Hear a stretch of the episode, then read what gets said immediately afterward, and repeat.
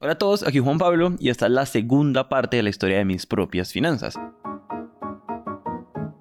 Hasta aquí les contamos la historia de Juan Pablo y Carolina, les contamos de dónde vienen, cómo se conocieron, cómo se enamoraron, cómo cambiaron radicalmente su vida después de tomar mejores decisiones financieras y terminamos con una idea fuerte de que esto lo tenemos que compartir de alguna forma. O sea, llegó un momento donde la mala o mejor, la casi nula educación financiera de Latinoamérica les empezó a doler de una forma particular. Ahora, para seguir, hay algo que no expliqué bien y es que después de Boston, Juan Pablo emprendió y creó una empresa de desarrollo inmobiliario en Colombia y Caro entró a trabajar a Falabella y aunque estaban muy bien ahí, o sea, la motivación de emprender aquí no tenía nada que ver con dejar el trabajo que odio, pues esa otra idea los visitaba de manera muy recurrente. La cosa es que educación financiera es como paz mundial. O sea, uno por dónde empieza. La verdad es que ellos tuvieron varias ideas. Primero, tocamos puertas en algunas universidades, algunos colegios, al principio les sonó muy raro. Como que no les llamó mucho la atención. Yo creo que muy políticamente correcto nos dijeron como en este momento no. Como que educación financiera en el colegio no les sonaba mucho, entonces ahí nos estrellamos. Incluso llegamos a hablar con, con gente de la política porque decíamos, no, esto tiene que ser una ley de la República, que pongan a, a los pelados a estudiar y a, ¿no? a, a, los colegios, a que les den educación financiera, eh, pues desde el colegio. Lo seguimos creyendo.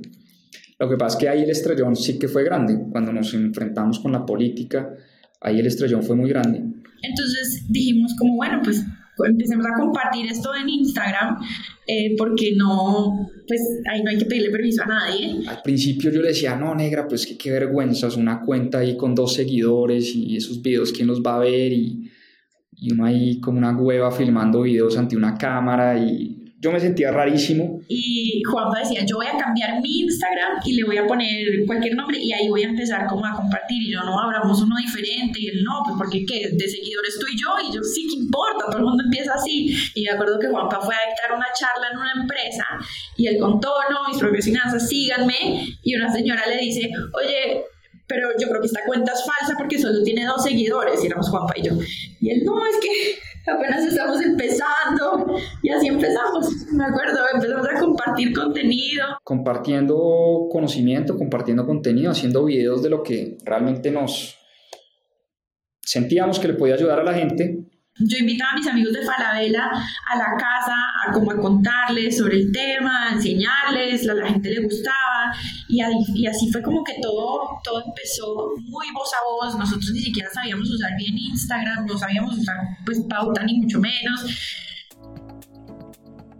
Comprar un apartamento o una casa para vivir en ella es una mala inversión en mi opinión.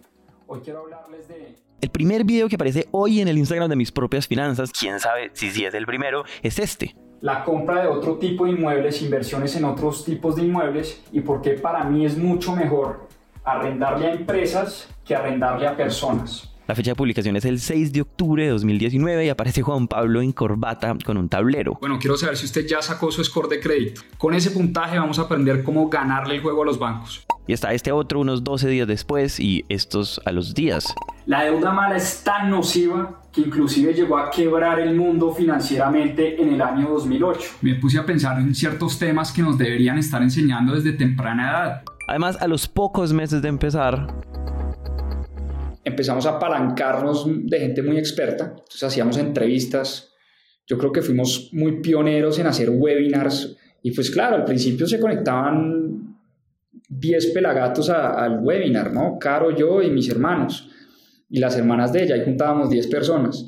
Y aunque uno podría decir que la calidad técnica de los videos era realmente mala, lo cual hubiera frenado a muchos de empezar, desde el principio el contenido es muy interesante. De hecho, tengo que confesarles que estuve un rato largo viendo esos primeros videos, como que me enganché, entonces no me sorprende nada que pasara lo que pasó y es que empezaran a coger tracción. Y hago énfasis en esto porque hay un consejo muy común en creación de contenido y es que lo único que uno tiene que hacer es ser constante y aunque eso es verdad, yo creo que es una verdad parcial, o por lo menos es una verdad parcial para la historia de Caro y de Juanpa. Ellos sí fueron muy constantes en esa cuenta de Instagram, pero parte de lo que pasó también se explica en el lugar que ellos de manera muy intuitiva empezaron a ocupar con su contenido a todo el mundo, sin importar la edad, sin importar lo que estudiaste, tu profesión, la plata que tienes. Es algo que tienes que saber. Sin embargo, nosotros no éramos los únicos que hablábamos de ese tema, había muchas cuentas que hablaban del tema de finanzas personales, pero... Pero ellos lo hacían diferente.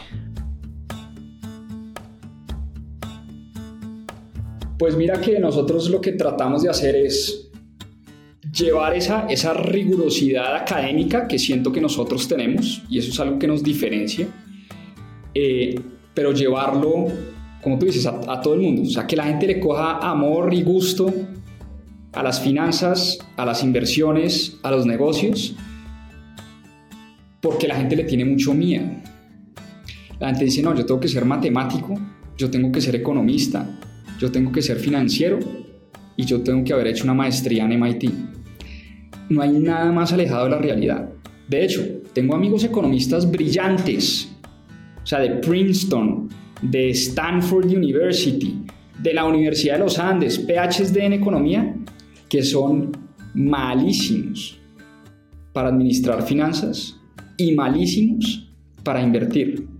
Es una cosa bastante curiosa y nosotros queremos quitarle ese miedo a la gente, pero hacerlo no sintiéndonos expertos y profesionales, pero tampoco banalizando los temas. Y tampoco queremos ser ese tipo de personas que salimos a decir, sé tu propio jefe, yo no sé qué, hazte rico en dos semanas, invierte aquí en Forex, eh, eh, métete a invertir en trading y mira que es que yo aquí desde la playa y con mi Maserati, yo detesto esas, esas vainas. Porque no es cierto. Porque hemos estudiado a los grandes empresarios a los grandes inversionistas del planeta y es un tema que toma tiempo y, y a esta generación, principalmente a nuestra generación y a las generaciones más jóvenes, no les gusta oír eso. Cuando yo digo, oiga, ahorra e invierta por los próximos 20 o 30 años, la gente dice, parce, estás loco, mejor más va a hacer un curso de trading y de forex que me prometieron que en dos años iba a ser millonario y tener un Maserati. Bueno, viejo, vaya y estrelles, porque eso no existe. Eso no es verdad. Eso es una mentira que te venden para venderte. Entonces yo prefiero no vender Tal vez por eso el contenido que empezaron a hacer en mis propias finanzas empezó a crear una audiencia no solo cada vez más grande, sino también cada vez más fiel. Y para seguir con la historia... Viene la pandemia, eh, que pues, como es la vida, ¿no? En el momento más difícil, más complicado, tanto desde el punto de vista salud y desde el punto de vista económico, para nosotros la pandemia eh, Suena crudo decirlo, pero fue una gran bendición. ¿Qué pasó? La gente asustada porque nos iban a echar de pronto, porque me iba a quedar sin trabajo, porque no sé qué hacer, trabajando desde la casa con más tiempo libre, con más pegados a las redes sociales, más pegados a YouTube, a webinars, a cosas virtuales. Entonces fue como aparecimos en un momento donde la gente lo necesitaba por miedo, donde la gente lo necesitaba porque no sabía qué hacer, porque había esa ignorancia. Pues mucha gente en la casa, sin mucho que hacer, pegada al computador, eh, era como el momento perfecto para que esto despegara. Y la pandemia sí fue un punto de quiebre para nosotros, porque en efecto nuestro contenido despegó. La gente pegada al celular, pegada a redes sociales, desde el computador, se dio cuenta que podía aprender cosas chéveres desde la casa, podía hacer un curso, todo, y ahí lanzamos nuestro primer piloto, que fue una mentoría uno a uno para cinco personas. Entonces dijimos, listo, en Instagram pongamos una historia donde, digamos, vamos a abrir cinco cupos para una asesoría personalizada. ¿Cuánto vamos a cobrar? Tiro al aire, dijimos 500 dólares y miremos a ver si la gente se anima. Y entonces pusimos, hicimos un post, bueno, vamos a abrir una mentoría a cinco personas, ¡pum! En dos minutos teníamos 100 personas que se querían inscribir a la mentoría, pero obviamente lo hicimos solo con 5 personas. Entonces dijimos, bueno, buenísimo. Y entonces Juanpa dijo, pues Juanpa las estaba dictando él solo, yo estaba con, con el bebé recién nacido, no, embarazada, no, no había nacido ahí Lorenzo, yo estaba embarazada, teníamos un chiquito de un año y trabajando en Falabella. Entonces digamos que él se encargaba de hacer con todas estas sesiones. Cuando terminamos, él me dijo, no, estoy mamado, esto me quita muchísimo tiempo, ¿cómo lo podríamos escalar? Entonces le dije, pues vamos a probar y hacemos como una masterclass, una clase con 20 alumnos y miramos a ver si la gente está dispuesta a pagar cuando ya no es personalizado, si no, son, si no es una clase de 20. ¿Cuánto cobramos? Pues 500 dólares, como porque sí, no importa, si nadie se inscribe, pues no lo hacemos, y si se inscriben tres, pues lo hacemos con tres. ¡Pum! Se inscribieron 20 personas en 30 segundos. De hecho, mucha gente como 40 personas escribieron y nosotros pues lo cerramos en 20, entonces estas 20 personas pagaron esos 500 dólares para que nosotros pudiéramos hacer esa, esa masterclass. Y la gente le encantaba, nos daba feedback, aprendíamos nosotros mucho más de cómo enseñar y ahí después dijimos como bueno, listo, ya probamos la personalizada, ya probamos la clase, ahora miremos si la pregrabada también funciona. Entonces empezamos a crear un curso pregrabado y ahí em, nos encontramos con una plataforma que se llama Kajabi, donde uno puede subir los cursos. Entonces lo grabamos en el celular de Juanpa, que era un iPhone 4 que se veía pésimo, em, pero dijimos que importa, usábamos un trípode que era la, la, lámpara de mi casa para poder, pues porque al principio era yo grabándolo así, entonces pues se veía horrible. Entonces pues Juanpa cogió una lámpara de mi casa, le quitó como la campanita y puso ahí como si fuera un trípode su celular y grabamos todos los videos. Entonces, me acuerdo que compré como tres cursos diferentes de finanzas personales inversiones, como para mirar el contenido, cómo lo hacían, aprender, hicimos el outline y él grabó todo ese curso. Eh, y después lo, sacamos. Nos sacamos y dijimos, bueno, si vendemos 10, pues chévere, porque igual le pusimos los mismos 500 dólares como para poder probar hasta dónde estaba dispuesta a pagar la gente. Y abrimos, mandamos un correo como listo, tenemos el carrito abierto, es un curso que enseña esto y esto y esto y esto y nosotros, yo decía como, bueno, si, vendemos 20, me siento súper bien. Y vendimos 230. Una cosa loca. Y yo a cinco días, ahí sí a cinco días de tener a mi hijo, a mi segundo hijo. Entonces ahí nos dimos cuenta que... Te voy a preguntar algunas cosas de lo que me acabas de contar. Yo quiero entender esto. Ustedes empiezan compartiendo contenido en Instagram y desde el principio saben que quieren que eso se transforme en una compañía. No. No, en realidad es como compartamos por compartir. Sí. ¿En qué momento ustedes sienten que esto puede ser una compañía? ¿Con esas mentorías? Yo creo que con el, con el primer curso que lanzamos. La mentoría todavía era una prueba muy chiquita, eran cinco personas. Pero ya cuando se te inscriben 200 personas eh, a un curso de 500 dólares, tú dices, bueno, aquí ya hay algo. Claro a, esto, se puede convertir en una compañía. Ahí, ahí, va mi segunda pregunta y es, ¿tú recuerdas, ustedes pusieron fácil ese precio? ¿Como un ticket alto de primerazo o fue una, o fue una buena discusión? Nos lo sacamos del bolsillo.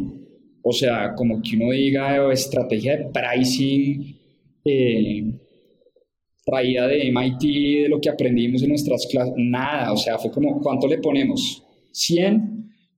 No, muy barato. Mil, no, muy caro. 500, bueno, dale, ponle 500. O sea, mm, del bolsillo. No, ahí no hubo ni estrategia, ni data, ni absolutamente ningún análisis de fondo. ¿Y qué piensas hoy en retrospectiva de esa acción? Bacanísimo. Probar y, aprender y darse contra las paredes y aprender rápido, fallar rápido y iterar, mejorar y decir que sí o que no. De pronto lanzábamos y nos compraban tres personas y ya, y, no hubiéramos terminado en nada. O de pronto decíamos, no, es que de pronto falló el precio, o sea, eso, nos hubiera llevado a, otro tipo de decisiones, pero porque esa es la otra, a veces nos paniqueamos y decimos, no, qué vergüenza, yo acabo de lanzar un curso si es que yo no soy la Universidad de los Andes y yo no tengo certificado de nada. Y entonces uno empieza a armarse un montón de películas en la cabeza y nunca se va a dar cuenta si la, si la cosa de pronto hubiera sido una gran compañía o no. Entonces ahí nos dimos cuenta que eh, dijimos, aquí hay algo, aquí tiene que haber algo. Y entonces yo ya le empecé a decir, a, yo, yo tenía mi trabajo, mi emprendimiento, yo tenía mi negocio de desarrollo inmobiliario, que es el que tengo todavía, pero le empecé a decir a Caro, renuncia, renuncia, renuncia, ya llevaba cinco años en Falabella feliz en su trabajo, ya era gerente de e-commerce en Falabella, le encantaba su trabajo, eh, venía haciendo una carrera súper bonita dentro de Falabella y yo ya le empecé a dañar la cabeza y a decirle tienes que irte de Falabella. Juanpa llevaba como un año diciéndome renuncia, renuncia, dedícate a esto y yo no, no, no y no, o sea, yo en Falabella igual estoy feliz, a mí me encanta mi trabajo y además yo no soy capaz de salirme a, a mirar qué, qué, qué hacer, o sea, a mí me daba pánico el no tener un sueldo yo y el tener que pensar, listo, ¿qué, qué hago? ¿A quién contrato? ¿Cómo empiezo? Eh, me, me generaba mucha, mucha ansiedad y yo, y yo como que no, no me sentía lista. Entonces me demoré como un año y medio y ya cuando hicimos este lanzamiento de este curso, eh, de este primer curso que hicimos, eh, ya teníamos como el colchón para invertir, para que yo me sintiera tranquila que pues había algo ahí, que no iba a tener que estar peleando por, por, por sobrevivir por temas de, plata, ya me sentía tranquila con lo que habíamos sacado de estos cursos para poder empezar nosotros eh, nuestro, nuestro emprendimiento. Aparte me di cuenta que me hacía mucho más feliz como que los comentarios que la gente nos dejaba del curso, gracias a ustedes ahora estoy invirtiendo, gracias a ustedes ya tengo no solo un CDT, sino que tengo una cuenta en tal broker, invierto acá y ya sé en, dónde estoy invirtiendo mi plata y logré salir de deudas. Y yo soy súper chilletas y todos esos comentarios me hacían llorar y yo era como, acá es donde tengo que estar, yo acá tengo que, que ayudar, o sea, eso me daba muchísima más felicidad que mi jefe en Falabella me dijera, ay, muy bien, cumpliste las ventas. Entonces, ahí dije como, aparte porque yo manejaba, yo era gerente de e-commerce en Falabella y yo pues trataba era como de decirle a la gente, venga, endeudese con la tarjeta de crédito para comprar cosas que no necesita y por otro lado diciéndole a la gente, venga, no se endeude, pague una cuota, si no necesitas el televisor pues no se lo compre. Entonces yo como que sentía que no estaba siendo coherente con, lo que yo pensaba y con lo que yo enseñaba, entonces dije, no, lo siento, vamos a Falabella, la verdad fue una empresa increíble, aprendí muchísimo, pero nah, chao. Me voy al otro lado a, enseñarle a la gente a usar bien eh, sus tarjetas de crédito y administrar bien su dinero y ahí fue que, que, tomé la decisión como de salirme. Igual, tomó la decisión muerta al susto, pero, pero la tomó, renunció. Primero de febrero del año 2021, trabajó hasta el 28 de febrero y el primero de marzo estábamos Caro y yo en la Cámara de Comercio creando la compañía y ahí nació mis propias finanzas hace dos años exactamente. Hasta aquí cumplimos con la primera parte y es contarles cómo nace mis propias finanzas. O sea, todavía falta lo realmente emocionante y es cómo construye uno de la nada una compañía completa de las características de mis propias finanzas que no me quiero adelantar, a mí me parece alucinante. Entonces, como aquí vamos despacios, todos los cómo, todas las decisiones duras y todos los miedos de crecer en el próximo episodio.